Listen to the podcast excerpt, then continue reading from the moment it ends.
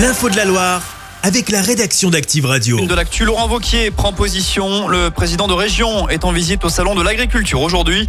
Il a pu échanger avec la filière lait et viande alors que les agriculteurs font entendre leur colère depuis plusieurs semaines. Samedi, porte de Versailles, Emmanuel Macron a évoqué la mise en place de prix planchers afin de protéger les revenus des professionnels. Laurent Vauquier craint que ce prix plancher ne se transforme en prix plafond.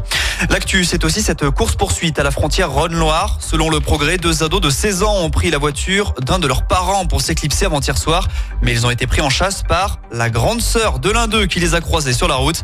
La course-poursuite a duré une vingtaine de kilomètres jusqu'à Panissière.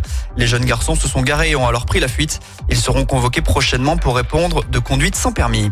Dans le forêt toujours, Savigneux vient d'être reconnu en état de catastrophe naturelle à la suite de la sécheresse de 2022. Un décret vient de paraître au journal officiel. Il reste aux sinistrés moins de 30 jours désormais pour faire leur déclaration auprès de leur compagnie d'assurance. Un appel à projet lancé par Villars. La commune cherche un repreneur à la suite de la fermeture du magasin près de chez vous. C'était il y a quelques mois. Le local se situe au niveau du centre commercial La Feuilletière. Les Villardaires habitants aux alentours sont donc dans l'attente. Un besoin bien précis a été ciblé. On écoute le maire Jordan Da Silva.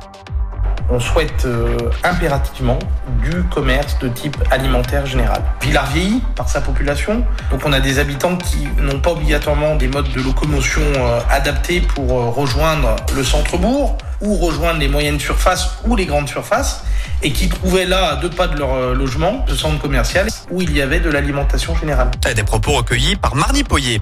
Des princesses, des super-héros ou encore des dinosaures ont défilé cet après-midi à Saint-Etienne. Et oui, c'était jour de carnaval pour les enfants avec un défilé qui a débuté vers 14h30. Conséquence, il y a eu quelques perturbations sur le réseau Stas. Enfin, on termine avec un mot de foot, avec de la Coupe de France. L'OL a eu très chaud, mais s'est qualifié pour la demi-finale hier soir.